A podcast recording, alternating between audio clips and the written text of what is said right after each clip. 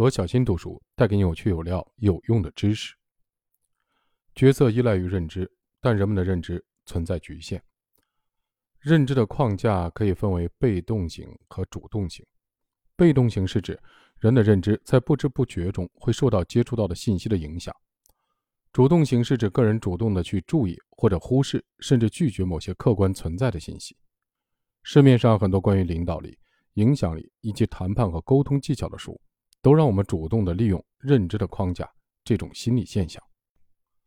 但那些会在我们无意识的情况下影响决策的心理现象，才需要我们关注。被动性的心理偏差主要分为以下几种：一、锚定效应。有一个常做的行为学的实课堂实验，教授把学生们分为两组，安排在不同的教室里。让他们按照自己的认知写印度国父甘地的寿命。大多数人都知道甘地的名字，但很少有人知道甘地是什么时候去世的。我在印度授课时发现，现在印度年轻人也不清楚。实验要求每个学员都写下自己以为对的数字，不可以上网搜索，互相之间也不能讨论。但在学员写下数字之前，老师分别在两间房给出了不同的信息。我在第一个房间里，老师说，我听说甘地是一百四十七岁的时候去世的。在第二间房间里，老实说，我听说甘地是在九岁的时候去世的。这两个数字都明显的偏离常识。然而，在对两组答案的平均值进行计算以后，发现第一组的平均值明显高于第二组的平均值。这个实验告诉我们，人们其实并不像自己以为的那么客观和理性。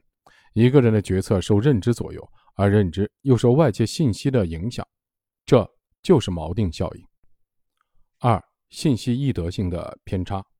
课堂上有教授问学员：“美国一年有多少人死于车祸？有多少人死于肺癌？”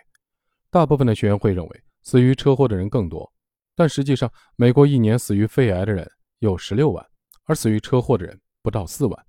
为什么大部分人的第一反应是死于车祸的人更多？因为我们听到的关于车祸的报道更多，于是就产生了因车祸而去世的人更多的想法。而一个普通人患肺癌去世根本不算是一个新闻，也不可能被人们知晓。在新冠肺炎疫情中，我们几乎每天都能听到新冠肺炎患者确诊的消息，每天都能看到死亡数字，这让我们感觉新冠肺炎患者的死亡率很高。但其实，新冠肺炎造成的死亡率。低于流感，这就是信息的易得性的偏差。三、幸存者偏差。一九四一年，在第二次世界大战中，美国哥伦比亚大学统计学教授亚伯拉罕·沃德应军方要求，利用自己在统计学方面的专业知识，对飞机应该如何加强防护，才能降低被炮火击落的概率进行研究。在遭受攻击以后返回营地的盟军轰炸机的各项数据进行统计和研究以后。沃德教授发现，机翼是最容易被击中的位置，机尾则是最少被击中的位置。由此，他得出了一个结论：我们应该强化机尾的防护。但军方指挥官却认为应该加强机翼的防护，因为这是最容易被击中的位置。沃德教授始终坚持自己的观点，他认为统计的样本只涵盖了平安返回的通轰炸机，被多次击中的机翼的轰炸机似乎还是能够安全的返航，并不是机尾。不易被击中，而是因为机尾被击中的飞机已经无法反抗。寥寥几架返航的飞机都依赖相同的救命稻草——引进上好。最终，沃德教授的建议被军方采纳，并且后来被证明是正确的。而不见弹痕的，的确是最致命的。这个故事被后人用一个词概括：幸存者偏差。主动型信息的选择偏好。主动型信息选择偏好指的是，有时候人们会主动的、有选择的筛选信息，这也叫知觉选择性。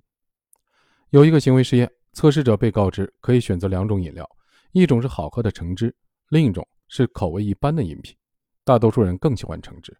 测试者被分为两组，看快速闪过的图片。第一组测试者被告知，如果看到的是数字，就喝橙汁；如果看到的是字母，就喝第二种饮品。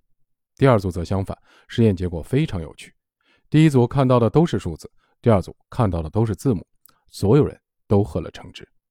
在新冠肺炎疫情中，我们会看到一个现象：对死亡比较恐惧的人，往往会主动去看、去听、去找和去转发关于疫情和负面的信息，因为这是他主观上更在意的、更愿意相信的。而那些每天有更多人治愈出院、结束隔离的报道，往往被他们忽略。